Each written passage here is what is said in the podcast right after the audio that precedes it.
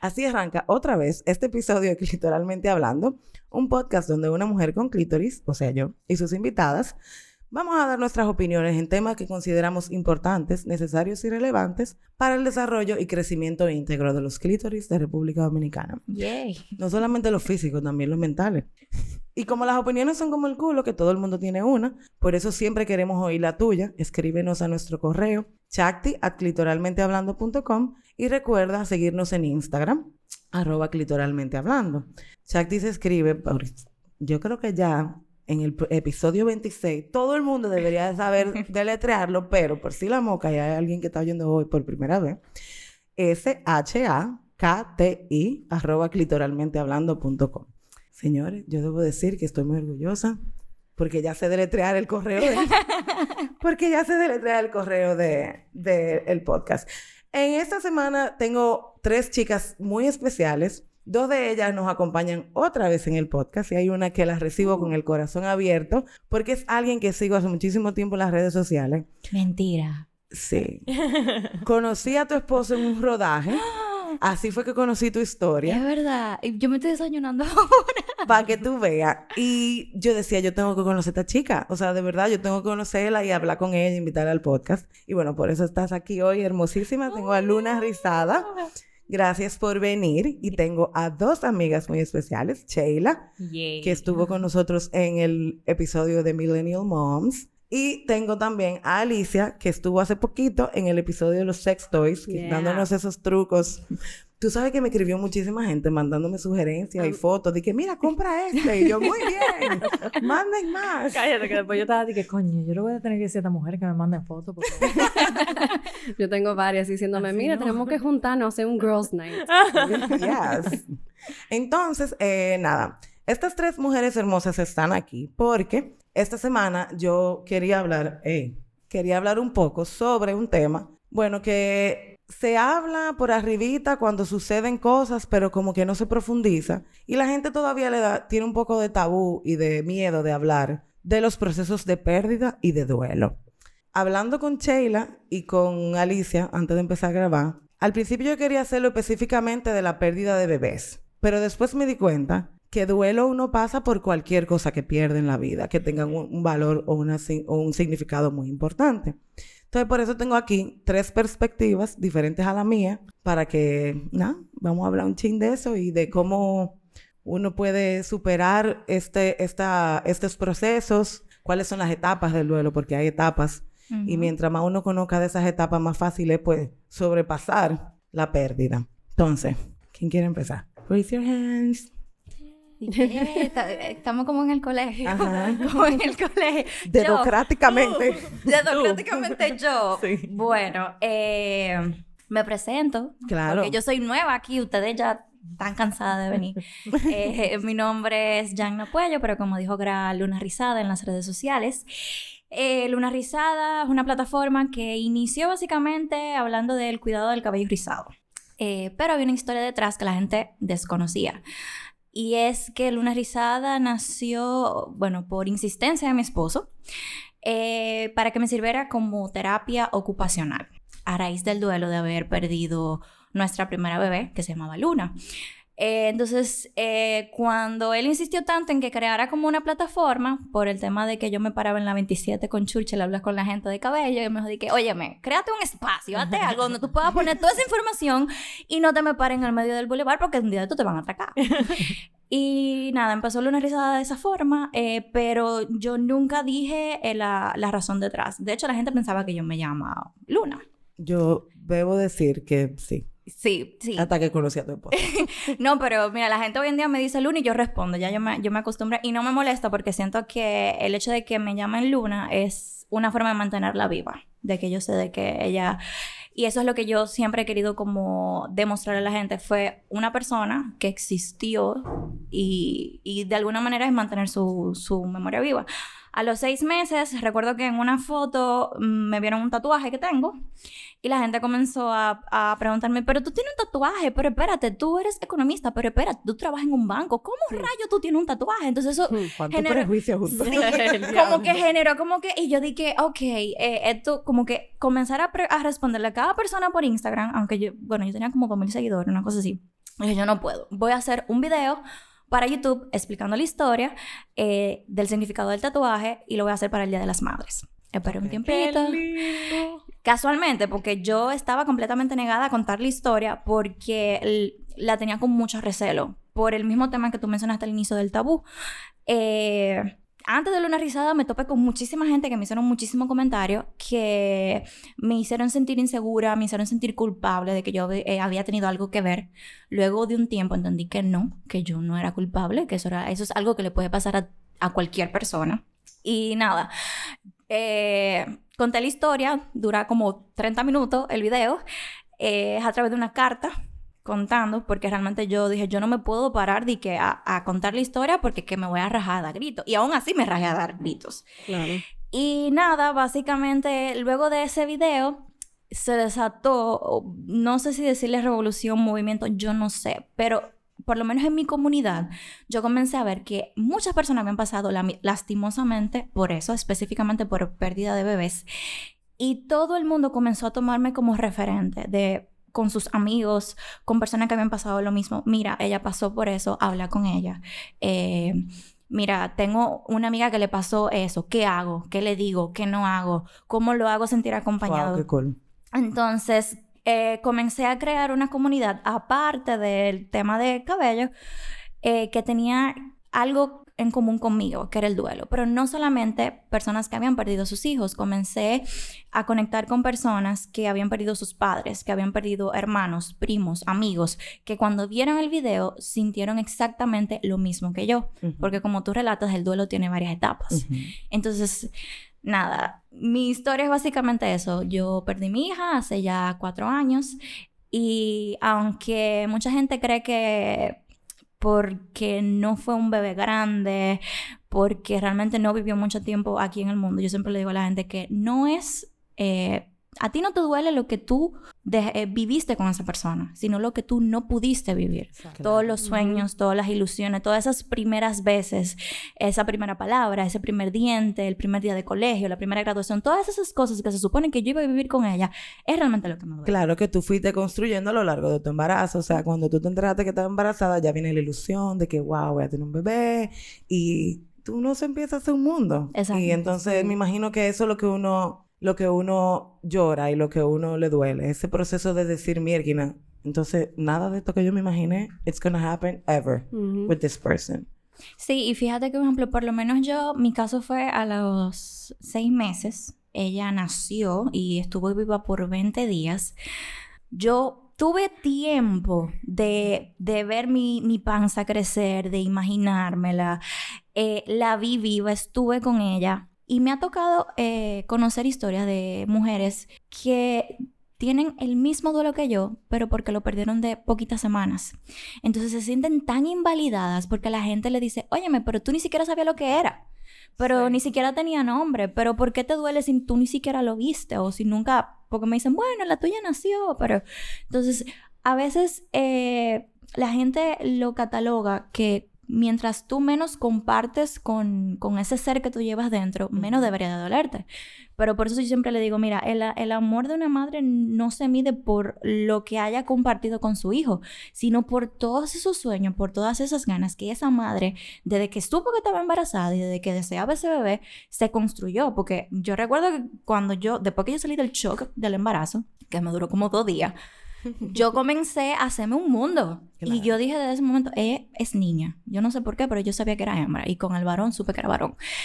Y yo me hice un mundo completamente con ella. Entonces es chocante tú tener como que por yo ir gestando por seis meses, perderla de esa manera eh, y, tan, y de esa manera como tan abrupta. Ver que hay personas, hay mujeres que porque tienen dos o tres semanas o cuatro semanas, pierden el bebé, ya inmediatamente la sociedad las invalida, como que, ah, no, pero espérate, eso no fue absolutamente nada, a ti no te debe de doler. Entonces, eso va muy de la mano con lo que tú dijiste de que el duelo no solamente se tiene que dar con un bebé, con un niño que nació, sino que puede ser con cualquier cosa que para ti haya sido importante y que lo perdiste.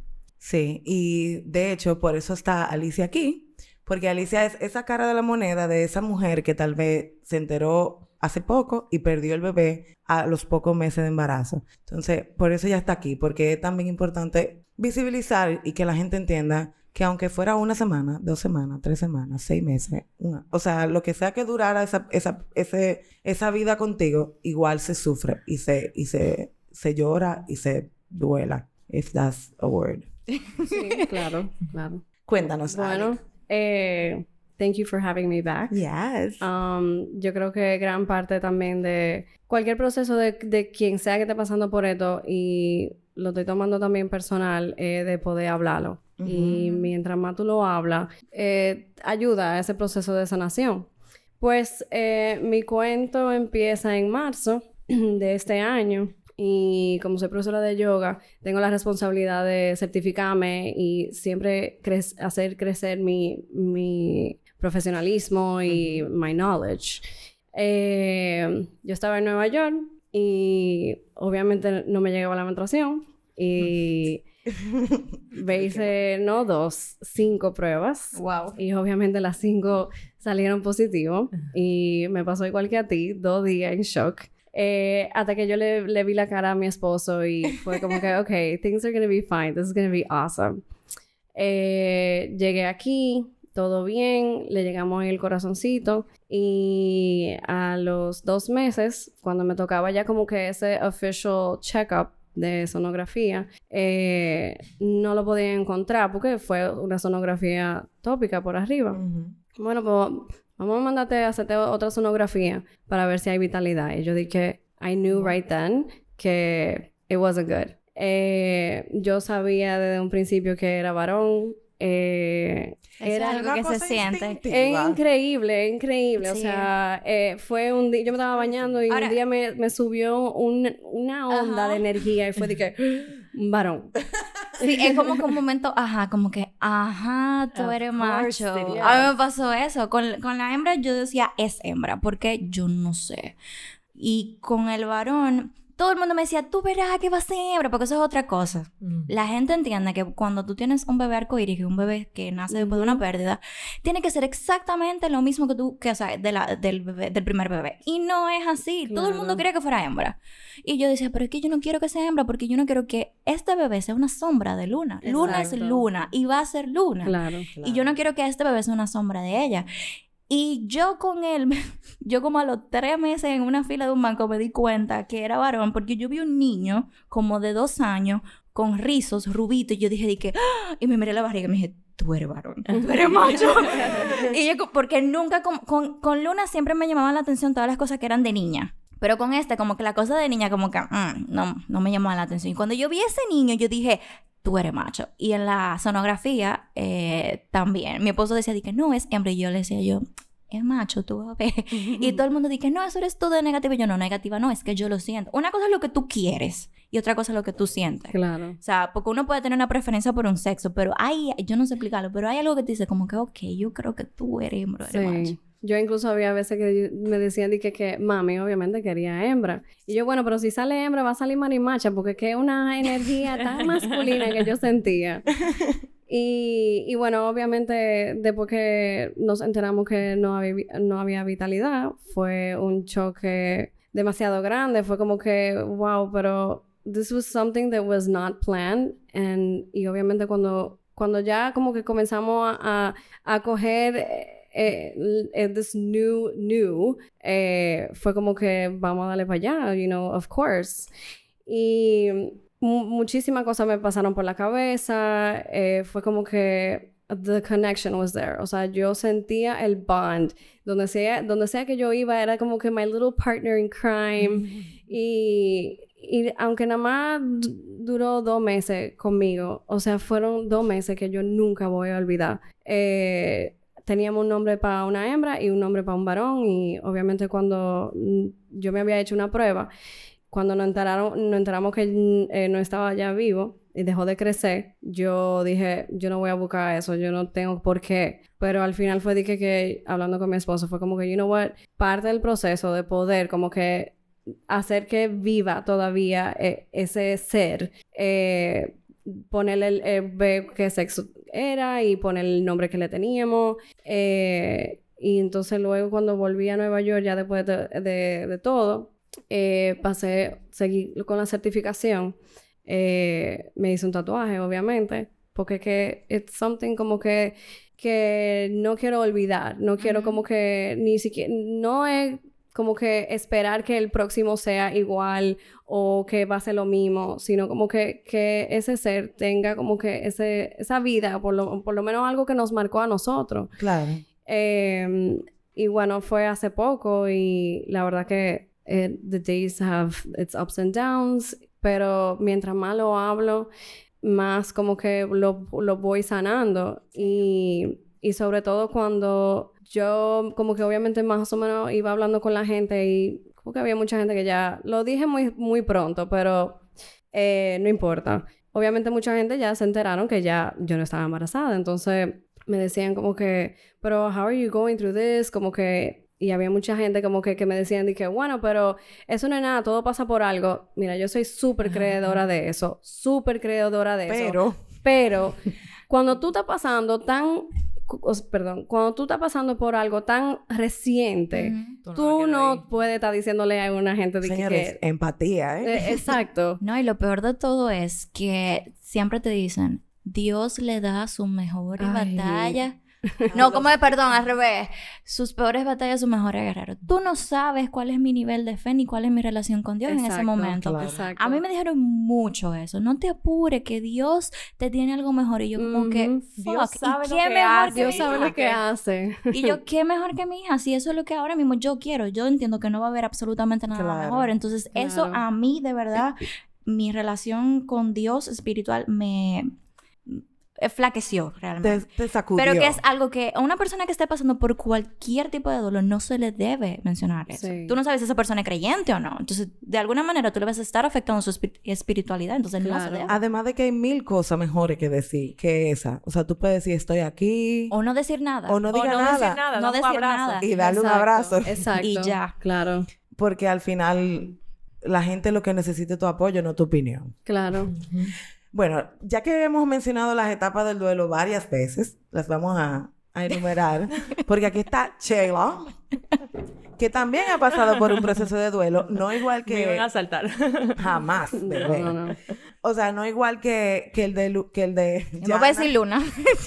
que el de Yana y, Al- y Alicia, pero sí es un proceso de duelo. En realidad, yo siento que yo he tenido mucho proceso de duelo. O sea, yo lo comienzo a pensar y yo digo, oh my God. Mira, yo tuve un hermano que se murió cuando yo tenía 21. No éramos cercanos. Él era de padre y él se murió eh, joven, de 34 años. Y fue muy traumático para mí porque mi vida siempre fue que en un futuro yo iba a tener una relación con mi hermano Wow. y no la pude tener. Mm. Eh, mi hija me nació prematura. Ella está bien ahora, tiene siete años, pero ella nació prematura y eso es... Eso es un duelo. Eso es un súper duelo porque mientras tú ves a otros bebés creciendo, la tuya está chiquita y tú no sabes, o sea, literalmente tú no sabes si va a sobrevivir o no. Entonces tú te quedas al margen, como que la amo, no la amo, o sea, ¿qué hago? Porque esto me va a doler a mí. Y bueno, tú dirías, wow, that's enough, pero no. Después mi hijo nació con un problema de corazón. Gracias. Eso, es otro Eso fue otro duelo que fue muy difícil porque yo duré un año que las únicas personas que lo sabían eran las personas que están alrededor de mí más cercanas. O sea, mi familia y quizá uno o dos amigos y ya. Sí, yo me acuerdo que yo me enteré justo al año. Cuando Ajá. tú te ibas la primera vez con Jorge. Sí, ahí fue que yo dije como que, ok, y entonces, y no a todo el mundo yo le decía la verdad, porque por la gente y por la forma que la gente es. El de- morbo. El morbo. ¿Y qué es lo que le pasa? Y, y... Y muchacha. No, y que es- la gente quiere buscar una razón. Es como que, ¿y por qué le pasó eso? ¿Y qué tú hiciste en el embarazo? Ajá. Me imagino que te lo llegaron a preguntar, ¿y qué tú hiciste? No, ¿Y por qué? Y yo me sentía súper culpable porque yo decía, conchole, ¿qué la gente va a decir? Que mi primera hija me nace, me nace prematura y mi segundo hijo nace con problema de corazón. O sea, yo tengo un problema. Yo no puedo tener hijos. O sea, yo no quiero tener más hijos. Y, pero no solo eso, es la gente que es pesimista. Entonces, yo sabes, cuando tú mencionas un problema de corazón, la gente automáticamente hace, bueno. Y Oh, wow. n- no es así. O sea, ya el- el- una operación de corazón abierto es muy, muy segura. Pero la gente no lo sabe, no le importa y no le entiende. Y es como que, bueno, yo no sé si, si, si él va a sobrevivir. Y es como que, Ay, yo como yo sé que la gente es así, yo preferí no decírsela porque yo sé, yo, yo me rodeo de gente que si nosotros tenemos gente cercana que tiene algo, siempre está como pesimista, de que, ay, yo no sé, I don't know if he's gonna make it. Y es de que, loco, no, tú tienes que ser positiva. Y, y nada, entonces hace un año y medio mi papá se murió de cáncer. So, seguimos. Pero estamos sobreviviendo. A mí, a mí me gusta mucho hablar sobre duelo. Yo siempre se lo digo a Gra porque eh, para mí el duelo pasa por muchas cosas. Ujú. Eh, cualquier, hasta tú terminas con un novio, tú pasas por un duelo. Y a mí me, me encanta, como dice Alicia, hablarlo, porque yo entiendo que eso es una forma de tú poder superarlo y, y ayudar a la gente que, que siente que no lo puede hablar. Eso para mí es muy El no- importante. Sí. normalizar la, la charla Sí. y normalizar el tema y hacer Totalmente. entender a la gente que eso es normal Sí, y que you shouldn't be ashamed of being Claro. Sad or Y s- hay- Full en, of en mi caso, obviamente cuando, mientras más gente se iban enterando del miscarriage, había muchísimas jóvenes que venían, me escribían y me decían de que, que me too, que a- también le llegó a pasar. Y yo creo que, que me, gus- me gusta que hemos tenido como que esta oportunidad de estar aquí, de nosotras poder hablarlo, para que otras que han pasado por esto mismo puedan saber que hay gente que pasa por eso y el miscarriage, por lo que yo he escuchado, es un tabú, de lo cual al principio como que yo no lo podía entender hasta que obviamente I'm one of them. Y puedo entender que el miscarriage o también si el bebé nace con un problema o lo que sea, es un tabú porque then there's something, there's something wrong with you. Ajá. Entonces como en la sociedad las mujeres están eh, expected to procreate and make a family. Entonces if you can't make a family, you have a problem. Exacto. Entonces, eso, señores, hay que romper eso. Si tú estás pasando por algo, ve donde una amiga, o si tú no, tu amiga no, no está ahí para ti, busca a, a- a nosotras mismas, eh, a Greg, escríbele a ella. O sea, de verdad, estas son cosas que mientras más tú lo hablas y más tú encuentras gente que están pasando por lo mismo, you're gonna get through it. It's gonna help a Sí. lot. Yo, por ejemplo, mi historia personal del duelo eh, con un novio. Y yo, a mí se me hizo súper difícil. Yo soy pila de llorona. Porque yo decía, ¿con quién yo voy a hablar de esto? Que no me digas, diablo, loca, tú sí eres dramática. O, mierda, tú sí eres ridícula, loca, por un tigre. Tú te sí. Coño, no era, el, no era el novio que yo estaba llorando. Y al final uno no, du- tú no, o sea, uno no, you don't grieve the person, como dijo. Yana, sino como todo lo que tú tenías en tu cabeza Claro. que tú ibas a hacer con esa persona. A mí me pasó también, por ejemplo, con una amiga. Hubo una vez que yo tuve una pelea con una amiga and I grieved my friend. O sea, yo lloraba así, la ira me daba así con llorar y decir, coño, en mi casa y llorar, porque yo no entendía. Y, y coño, eso, pa- eso le pasa a todo el mundo y hay que normalizar la, la, la charla de, vuelvo y lo digo, de, mira, mira, me está pasando esto, terminé con mi novio, se murió mi perrito, se murió mi papá, se murió mi hijo, Perdí un trabajo. perdí un trabajo. Estoy pasando por algún tipo de enfermedad. perdí una beca, todo eso se, o sea, se procesa y hay etapas que mientras más uno la conozca es más fácil, Sí. como la de la ira. ¿Cómo se Ay. llama ahí? Eso sí fue. Eso me está pasando ahora mismo porque como recientemente perdí a mi suegro, eh, yo lo que recientemente, estos últimos días, lo que yo más siento es eso mismo, es pique, de que, y si la cosa hubiera podido ser diferente, o y si yo hubiera podido como que ayudarlo, o hacer algo, o como que get through it to his head, you know, take care of yourself, or, you know, hacer que cambiara algo, pero obviamente sí, mucho pique, eso es normal.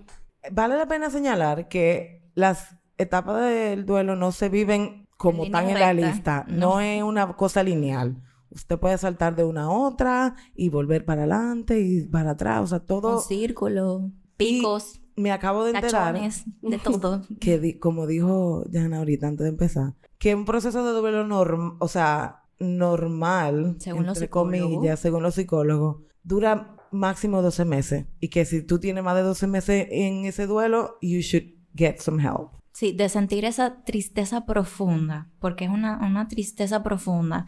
Y ojo, sentir tristeza profunda no quiere decir que tú estás todo el día llorando. Se puede. Pero ¿qué sucede? La sociedad nos lleva a que tenemos que seguir. La vida sigue. Tú tienes que ser fuerte. Tú, tú tienes que ser fuerte. Entonces tú puedes andar por el mundo sintiendo una tristeza profunda y aún así sonreír. Claro. Sí. Que a mí, o sea, yo sentía que yo tenía eso casi a los dos, los dos años. De hecho, cuando salí embarazada nuevamente, la sentía.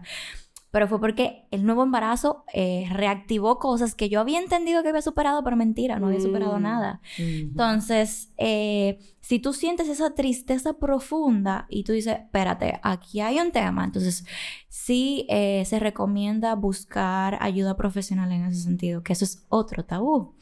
Yo recuerdo que Sí. mucha gente me decía, ¿y tú estás yendo a terapia? ¿Y qué terapia tú estás haciendo? Y yo dije, yo estoy bien, o sea, hacer terapia no es absolutamente nada malo. No significa que estoy loca. No es tampoco que el, el psicólogo te va a decir exactamente lo que tú tienes que hacer, pero te va a ayudar, número uno, a lo que hablamos, de que hay que hablarlo. Ujú. Eh, mientras tú lo, exter- lo externas, tú sientes de que tú no eres el único que está pasando por eso. Y tú te das cuenta, como ya hemos dicho, de que el duelo no es solamente quizá por la pérdida de un ser querido, hay muchísimas razones de, de pérdida de duelo. Y ahí yo hasta cierto punto eh, me empaticé con madres que, que tienen sus bebés enfermos, porque hasta cierto punto yo tuve mi bebé enfermo por 20 días y esos fueron los 20 días más intensos de mi vida. O sea, yo dije como que, wow, tener un bebé enfermo por, vamos a decir, más de un año, como en tu caso, un tiempo prolongado, qué extenuante debe de ser. Y aún así, esa madre, ese padre tiene que estar fuerte porque su bebé está vivo, entonces tiene que ser fuerte para... Sea, al final, ¿cómo tú manejas un duelo? Cuando tú realmente no puedes enfrentar las etapas del duelo porque tú tienes que ser fuerte para alguien más. Que me, me han contado historias, por ejemplo, de madres que han perdido su bebé pero tienen un bebé más grande. No, que la gente me dice que yo no lo puedo llorar porque yo tengo un bebé más grande. Pero eso es otro Que bebé, tú tienes es que ser persona. fuerte por el otro, por el otro hijo que tú tienes. Porque tú tienes uno Entonces, más grande que tú tienes, tu Tú esposo. tienes que cuidar. Wow. Pero eso, eso para mí es suprimir tus emociones. Y Ajá. eso es una de, la- lo de peor las que tú cosas puedes más hacer. peores que tú puedes hacer. Es suprimir esas lágrimas, suprimir es- esa emoción y guardarla y trancarla. O sea, no, tú tienes que sentirla, tú tienes que vivirla, tú tienes que eh, aceptarla. Sí, yo siento que, y esto es algo que, que dentro de mi awakening y cosas, yo entendí que la única manera de tú superar una emoción muy fuerte es pasando a través de. Claro. O sea, tú no la puedes saltar, Ni no le puedes poner vuelta. mute, no le puedes dar la vuelta. O sea, tienes que atravesarla. Porque es la única manera que uno puede superar las cosas. O sea, y que en el proceso de, en el proceso de, de duelo, uno no solamente analiza la situación, uno se analiza a uno, las, las cosas te cambian de perspectiva y uno tiene, o sea, si uno sabe aprovechar ese momento, uno puede sacar de ahí oro, porque uno puede tal vez desmontar una película que tenía en su cabeza que tal vez no era verdad, o tú puedes salir y decir, bueno, mira, después de esto yo ya decidí que, que voy a cambiar mi vida, o sea, hay- pueden pasar mil cosas, si uno lo supera bien y lo, y and you go through it bien y saludablemente, yendo a terapia, hablándolo, hay muchas maneras de tú sacarle provecho a esa situación que tal vez en ese momento es negativo. Sí. Entonces, las etapas del duelo, para la gente que no lo sabe, en, este no es el orden específico, pero está primero, o sea, está la negación, que como, no, esa, eso no ha pasado. Sí, no, la negación, por ejemplo, cuando mi papá se murió, y, y esto yo... People are gonna hate this, pero... o sea, yo llegué y él estaba enfermo y yo fui a firmar un papel y, y cuando yo llegué mi mamá me dijo, él está muy mal, ven. Y yo, oh, shit. Y yo, yo lo sentía, yo sabía que venía. Y, y cuando pasó todo, que, que él ya se fue y todas las cosas, nosotros no pudimos despedir. Y lo digo entre comillas porque, bueno, no te estoy oyendo ni nada. O sea, que no es una cosa que tú dices, bueno, pero él me dijo tal. No.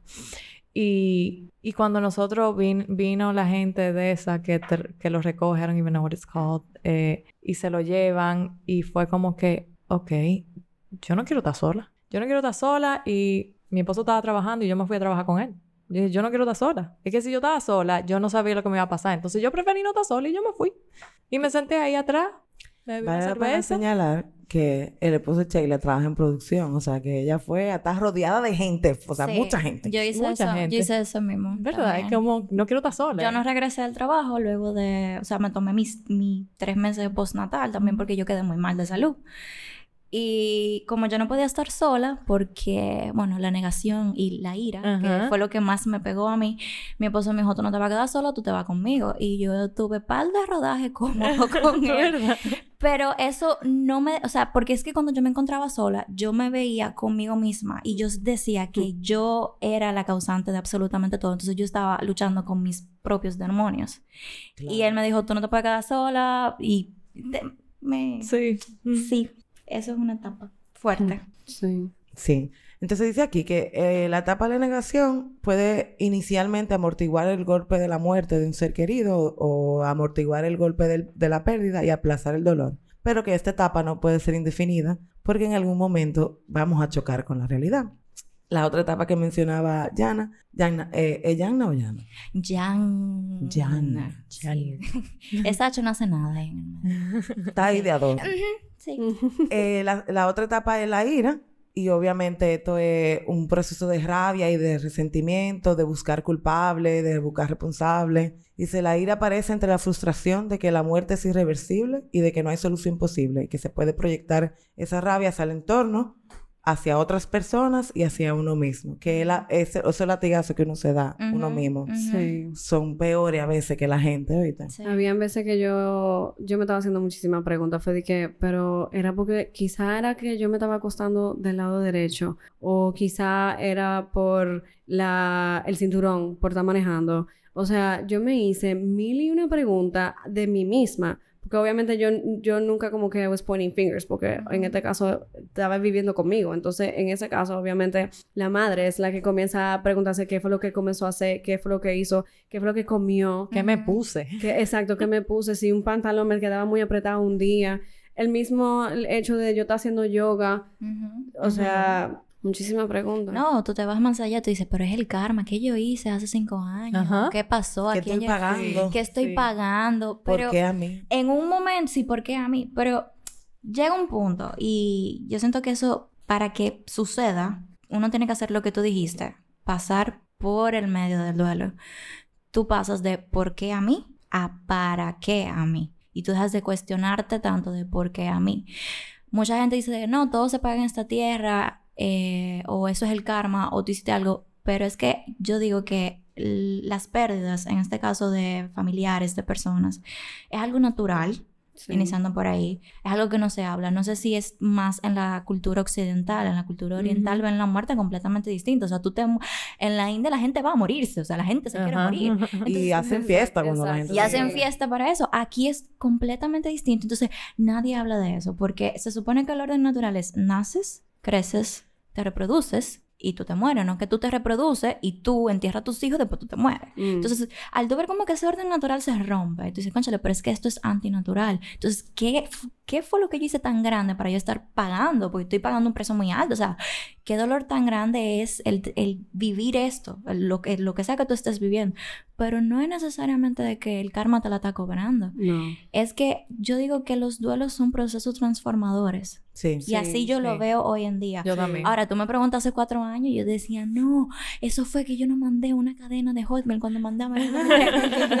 o sea, hasta ese punto yo decía, ¿qué, qué tan mínimo fue lo que yo hice? Pero mm, entendí tiempo después de que tuve que pasar por eso para destrozar la mujer que yo era y dar paso a una mujer nueva. Que ustedes me ven aquí, pero yo hace, hace cuatro años no iba, no, no soy absolutamente nada de lo que soy hoy.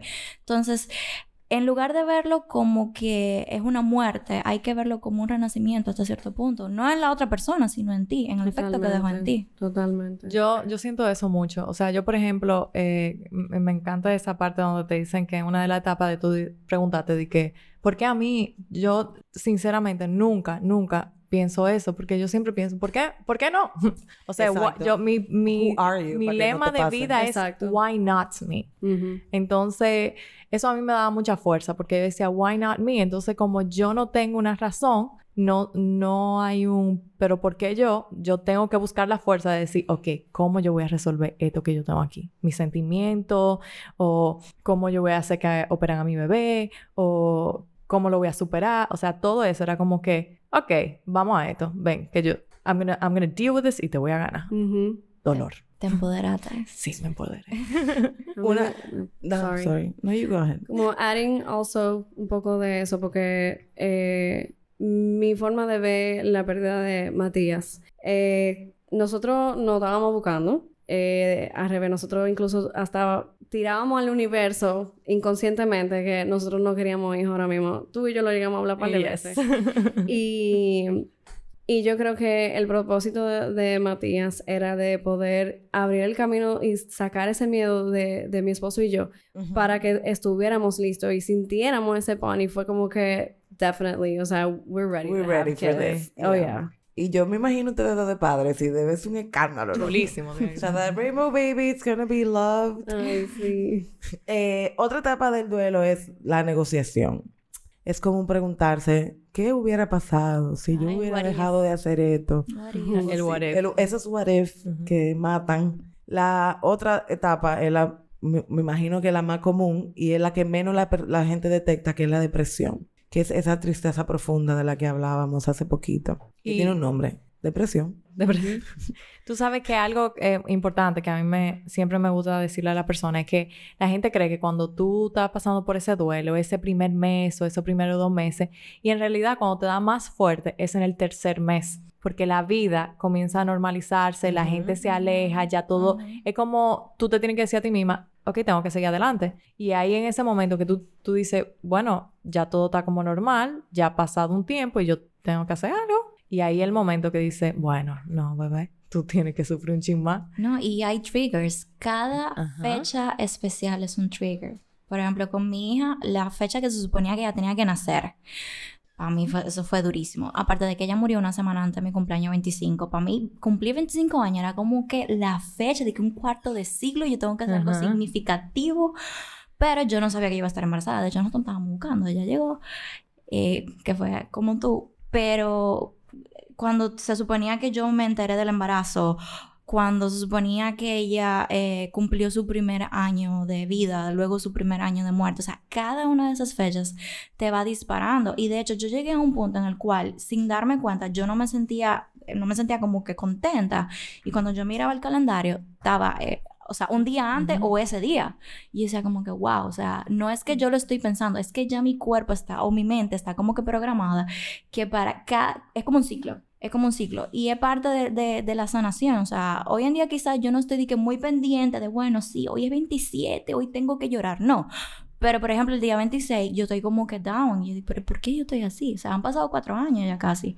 Pero es algo que es como que quizá mi subconsciente tratando de mantenerla siempre presente. Ujú. Claro. Sí. Y es algo que ya yo eh, decidí de no pelear con eso porque decía, no, tú no puedes sentirte así. No, ya dije, ok, es verdad, me voy a sentir quizá un poco triste uno que otros días, pero ¿sabes qué vamos a hacer? Mira, ven, vámonos, métete en el bolsillo, vamos a andar juntos, porque realmente yo digo que el momento para tú superar, bueno, superar no, sino seguir viviendo con el duelo es cuando tú decides de, ok, esto nunca se va a ir, esto nunca me va a dejar de doler, ¿qué yo voy a hacer? Vamos, Aceptar. dolor, ven, vamos agarrando las manos, te meto en el bolsillo y ando contigo. Y va a llegar un momento en que poco a poco se, ve- se va a ir haciendo pequeño, pero siempre va a estar ahí. Sí. Claro, eso siempre va a estar ahí. Y yo creo que eh, eso define un poco la etapa de la aceptación. De aceptar que esto pasó, que esta persona fue parte de tu vida y que esta, o sea, que este- esta tristeza es cíclica y que siempre va a estar ahí contigo. Y que uno tiene que abrazarla porque al final eso es parte de uno, ¿tú me entiendes? O sea, no, no todos los días son de fiesta y hay un día que uno debe darse permiso de decir, mira, hoy yo me doy permiso de sentir. Y como tú dices, meterme la tristecita en un bolsillo y andar con ella. Y una caja de cleaner por si la moca y te da una tu lloradita, lloren. O sea, Claro. lloren sus procesos. Tú sabes que a veces yo encuentro que en, en mucho, tú comienzas a buscar en páginas de que, ok, yo me acuerdo cuando mi papá se murió, dije, ok, grief. yo, yo estudié psicología y yo hice un curso entero de grief, pero cuando te está pasando el duelo, tú dices, déjame yo acordarme, ¿qué fue lo que yo aprendí? Ah, ok. Eh, y muchas etapas te dicen, después de las etapas de aceptación, te dicen, entonces, eh, nada, tú vas a pasar por la etapa de, de, aceptación y se va a mejorar y ya tú no vas a sentir ese dolor así tan fuerte. Y tú dices, no, espérate. No, y tú dices, espérate. De, en parte, yo no me quiero olvidar de esto. O sea, yo no me quiero olvidar. Si yo lo suelto, yo me estoy olvidando de algo muy importante para mí. Claro. Por ejemplo, con mi papá. O sea, si yo lo suelto, yo hablo de mi papá todos los días. Ha pasado un año y medio y yo, para mí fue una que mi papá se muriera de la manera que él se murió, en realidad yo lo tomé de una forma muy especial. Porque él tuvo mucho tiempo enfermo, él tuvo cáncer, duró cinco años, cáncer que en realidad su, su life expectancy era de seis meses y él duró cinco años. Wow. Wow. Entonces, cuando ya él tuvo una recaída, bueno, lo operaron y él quedó en coma, y mi hermano me decía, ya, es aquí y no más, y él no se va a levantar. Y yo le decía, eh, yo no sé, vieja, papi como que me dio, mm, I don't know, I don't know. y efectivamente él se levantó, pero tenía una traqueotomía, yo le voy a contar el cuento para que entiendan, él tenía una traqueotomía y él no estaba feliz, él estaba como que, coño, esta maldita vaina, porque mi papá es muy fuerte. Y, y entonces él duró una semana en intensivo y ya lo iban a llevar para la casa, después que él se levantó. Y él me decía, el día antes, él me decía, ¿Cuándo nos vamos? ¿Cuándo nos vamos? Yo le dije, mira, mi hermano, tú tienes que esperar. Hold on. Porque esa, esa cuenta tiene que estar, ya tú sabes, por allá arriba. ¿Tú sabes cuánto? Tú, tú duraste como dos semanas aquí. No, no, no, no. Estate quieto. Y bueno, yo me fui, se lo llevaron y al otro día él se murió. O sea, él como que dijo, yo voy a llegar a mi casa y... y, y bye. o sea, ya, suficiente. Suficiente de sufrimiento y yo me voy. Ya usted también, ok, porque para él era como que mis hijos van a estar bien. Y dije, yo tengo 32, en ese momento tenía 32, 32 años. O sea, sí, yo voy a estar bien, papi. Mi hermano tenía 35, 36. Ah, bueno, muchísimo. o sea, era de que tú no te tienes que preocupar por nosotros. Y mi mamá le decía de que no, loco. Y yo creo que ese fue el momento que él dijo, ok, todo el mundo está bien, yo me voy a ir. Y yo lo tomé muy como que bonito. Para mí fue como que yo lo que trato de mantener su memoria viva. Como que, y Claro. siempre, siempre. Eso es algo que yo hago, que tal vez a la gente le funcione. Y yo siempre, por lo menos una vez al día, digo algo de mi papá. A mi papá hubiera hecho eso. O a mi papá le gustaba tal cosa. Y ya. Y tú mantienes tu memoria viva. Sí. Claro. Nosotros recibimos unos cuantos correos. Eh, vamos a leer el primero. Dice, hay muchas personas que aún no comprenden a una mujer cuando pierde su bebé, ya sea en el vientre o recién nacido o con pocos días o minutos o después del parto.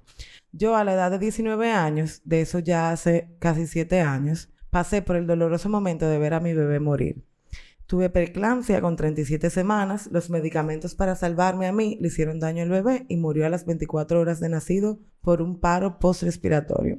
Para mí fue muy difícil porque aunque en el momento todos entendían o decían entenderlo, no era así, ya que pasado unos días decía que los recién nacidos o a los bebés, como ellas quisieran llamarlo, no se les guardaba luto. Me ¿Quién pasó eso. no? Ay, mi madre. Ah, ¿En me pasó eso. Cuando Luna murió, yo, me- bueno, yo recuerdo muy poca cosa, pero antes de que me sedaran, para tumbarme, eh, yo me acuerdo que yo pregunté si íbamos a hacer como algo y mi mamá me dijo, no, es que a los bebés no se les hace velorio. Y yo, ¿Por y yo, ok, entonces de aquí para el cementerio. Y fue literalmente fácil. Bueno, a mí me sedaron, me despertaron para ir al cementerio. Eh, la fuimos a buscar, la pusimos en la cajita y de ahí fuimos para el cementerio. Entonces en el cementerio fue como que súper incómodo porque era como que estábamos ahí, muy poca gente lo supo porque fue el mismo día, o sea, no dio chance de avisarle a nadie. Y era como que, ok, ¿qué hacemos? Y sí recuerdo que hubo una tía que dio unas palabras, pero más nada, o sea, porque como que a los bebés no se les hace velorio, porque no sé, eso como algo muy católico. Ay, mi no esposo y yo le hicimos una pequeña ceremonia en mi casa. Yo le compré un bonsai. eh, ahí fue que leímos el, el resultado del sexo. eh, y yo tenía una pequeña Biblia cuando yo era chiquita. Y cuando la abrí, se abrió en un verso de Matías. Wow. Eh, y claro, o sea, eso es parte de... Eso es parte de, de sanación. You have to give it memory. And, o sea, es- Claro.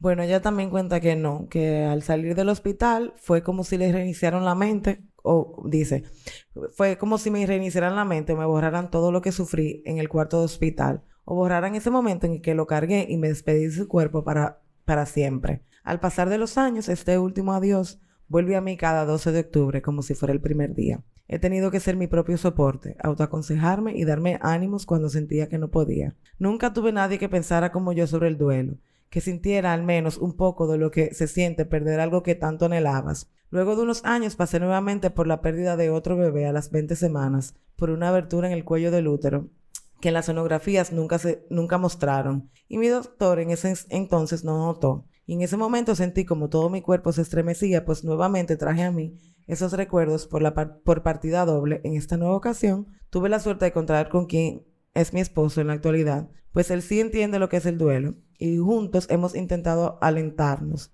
No me critica ni me pelea. Si me ve llorando por ellos, me abraza. Espérense, pausa que se me está saliendo una lágrima. y me dice que llore, que saque todo eso que tengo en el momento y que si quiero hablar, se sienta a escucharme. Espérense que no. Señores, miren, yo lloro de nada. No veía con la lágrima. Ya. Por casualidad conocí a Luna Rizada. Oh my God. Y me encanta cómo es ella, pues siempre piensa como yo sobre el duelo, lo ve de manera distinta y es algo que debemos enseñar a los demás, el no juzgar ni criticar y en ser apoyo para aquellas que hemos perdido un angelito, ayudar, de ayudar a esas madres a seguir adelante y que sepan que no están solas. Han no podido tener mis hijos, tengo una hormona muy alta, la prolactina, La prolactina. y he hecho varios tratamientos y ninguno ha tenido resultado. Pero espero en Dios confiada en el momento en el que Él me dé mi bebé arcoíris. Un Amén. abrazo, chicas. Amén. Amén. Qué bueno que el, tu segunda pérdida por lo menos contaste con, con el apoyo del que es tu esposo ahora, porque Sí. El sí, sí, acompañar, las, las tribus son muy importantes. Sí. Si acompañar es difícil, pasar, por eso es que hay que hablarlo, porque pasar por esto vuelve loco a cualquiera. O sea, al más fuerte lo No, tumba. No, de hecho, por ejemplo, yo y yo cada vez que tengo que contar la historia de Luna Rizada, yo lo digo, yo no hubiera podido juntar los pedazos si yo no hubiera tenido a mi esposo y si yo no hubiera tenido a mi familia, porque el duelo sacó La versión más oscura de mí, o sea, la versión más oscura de mí, el duelo la sacó y ellos con todo el amor y toda la paciencia del mundo, que o sea, yo lo, yo lo pienso, a mí se me van los ojos porque es que yo llego a un punto que yo me desconocía, eh, sobre todo en la, en la etapa de la rabia eh, conmigo y con los demás. Y ellos supieron con mucho amor y mucha paciencia tratar eso y entender de que yo realmente estaba sacando, yo estaba sacando mi duelo. Porque entonces mucha gente de fuera comenzaba a decir que no, pero comenzaron, de, tú te vas a cuidar, tú no puedes salir embarazada ahora. Y yo dije, pero ¿quién te ha preguntado a ti? Que como yo me siento, yo estoy pensando en, está chichando, yo ni siquiera estoy pensando en eso. Pero Entonces, no puedes pensar veces por- ni en bañarte. No le hagan eso. No. No. Exacto. pero la gente, la gente, ay, la gente. La gente y sus La opiniones. gente es gente porque es gente. Exacto. Entonces, sí, ellos supieron como que manejar eso. Y de verdad yo lo digo, si yo no hubiera tenido a mi familia, fácilmente las veces que yo pensé en suicidarme se hubieran logrado. Porque ellos con mucho amor y con mucho cariño entendieron de que yo necesitaba sacar eso. Y me dieron el tiempo para yo vivir mi duelo. Porque es que yo decía, es que yo tengo que hablarlo. Yo sentía que la gente me callaba y decía, pero la gente me decía, pero ya pasaron seis meses, ¿por qué tú estás hablando de ella? Ya, ya se murió hace seis meses, tú tienes que superar eso. Y yo, pero si yo quiero hablar de mi hija, es Mi mía, madre. mi hija, yo quiero hablar de eso. Y yo voy a seguir hablando de eso hasta que yo decida. Y si tú no quieres oírlo, pues vete. Sin Exacto. emitir ninguna opinión. Just walk away. Exacto. Yo no me nadie se va a ofender si tú te paras y te vas, porque, porque no, porque así como yo tengo el derecho de hablarlo, tú tienes el derecho de no oírme, pero no de decirme nada. Pero de hecho, por ejemplo, aquí en República Dominicana eh, se está, que es algo que se está armando conjunto unas eh, psicólogas para que, vamos a decir, que ha- haya una persona profesional de la mano y sepa orientar esas emociones. Se está creando un grupo de apoyo. Eh, hace un tiempo yo lo anuncié de que cuando ya estuviera listo, porque yo no soy que lo voy a liderar per se, lo iba a anunciar. Porque si de por sí en el mundo es un tabú, en este país más. Yo Ujú. tuve que, para poder entender, número uno, o sentirme identificada con que yo perdí una hija, sentirme identificada porque yo estuve a punto de morir por preeclampsia y síndrome de HELP, tuve que, y porque tuve una niña prematura, porque tú también tuviste preeclampsia, y, Y, y help. ¿a qué, a cuántas semanas? Eh, eh, 31 semanas. Bueno, yo 28. Pero mi hija nació de 2.6 libras. O sea, yo también tenía el útero restringido. Bueno, creo que de una punto, la tengo tatuado ahí, pero como de una punto 14 libras ella tenía. Pero yo tuve que buscar fuera, buscar fuera, porque yo decía, es que, ¿cómo va a ser que aquí nadie lo hable? Yo, yo sentía como que, pero yo soy la única que tuvo preeclampsia en, en este país. No. O sea, yo soy la única que tuvo una niña prematura, o sea, y cuando mi hija estuve, yo veía mucho, o sea, yo veía varios bebés morir, y yo decía. Dios mío, a mí me va a tocar esto. O sea, y yo veía cómo de vez en cuando, o sea, las incubadoras se quedaban vacías, y me decían, no, es que ese bebé falleció, y yo como que, en pleno diciembre, y yo decía, "Eh, me va a tocar esto. Entonces, al final sí me tocó, pero después cuando yo quise buscar apoyo, no encontré. Y yo tuve que buscar en blogs de fuera y ver que realmente en estadísticas de Estados Unidos es uno de cuatro mujeres que pasa por esto. Ujú. O sea, es más común de lo que uno cree. Entonces, eh, sí hay que hablarlo y no tener miedo. Y si tú sientes de que te están callando, el internet ahí. O sea, y hay Sí. personas que están usando su voz para expresar esto y que tú te vas a sentir, te vas a sentir identificada y no, vas a, no te vas a sentir que tú estás loca como yo me llegué a sentir. Pero yo decía que esto no es normal sentir esto. Es completamente normal, pero es que nadie lo habla porque sienten vergüenza. A mí me escriben mucho por DM mujeres que me dicen, mira, yo pasé lo mismo que tú, pero yo no lo puedo, por ejemplo, si pongo un post que tiene que ver con eso, yo no pude dejar un comentario público porque a mí me da vergüenza que la gente sepa que yo tuve una pérdida. Y yo, pero ¿por qué? Me dicen, es que no, es que, por ejemplo, mi esposo no me apoya. O mi mamá, me, o mi mamá, o mi papá. O sea, hay personas, o sea, cuando tu círculo cercano te restringe y calla tu voz, es muy difícil. Sí. Sí. Está fuerte. Sí, a mí me pasó también con mi hijo, como que yo no encontraba con quién yo iba a hablar de que yo tenía un hijo que tenía un problema de corazón. O sea, yo no encontré ningún sitio aquí en República Dominicana que me dijera, ay, pero habla con fulana. No, yo era como que, ok, bueno, I guess que me tengo que ir a los blogs de fuera porque es, es un, un- bueno, ya él se operó y ya él está súper bien y ya él está súper bien. Pero al principio, cada gripe, cada sudor era como que, ¿qué le está pasando? Y, y yo, yo no sé, ¿y, ¿y cómo yo voy a saber? Y nadie te puede responder esa pregunta y tú, vives en un miedo constante de que tú no sabes lo que va a pasar. Y es, es muy difícil. Chicas, cuando uno pa- la pasa bien, el tiempo pasa volando. no me digas. Se quedaron unos correos pendientes que esto va- lo vamos a seguir hablando porque este tema me parece súper interesante y me parece necesario de discutir.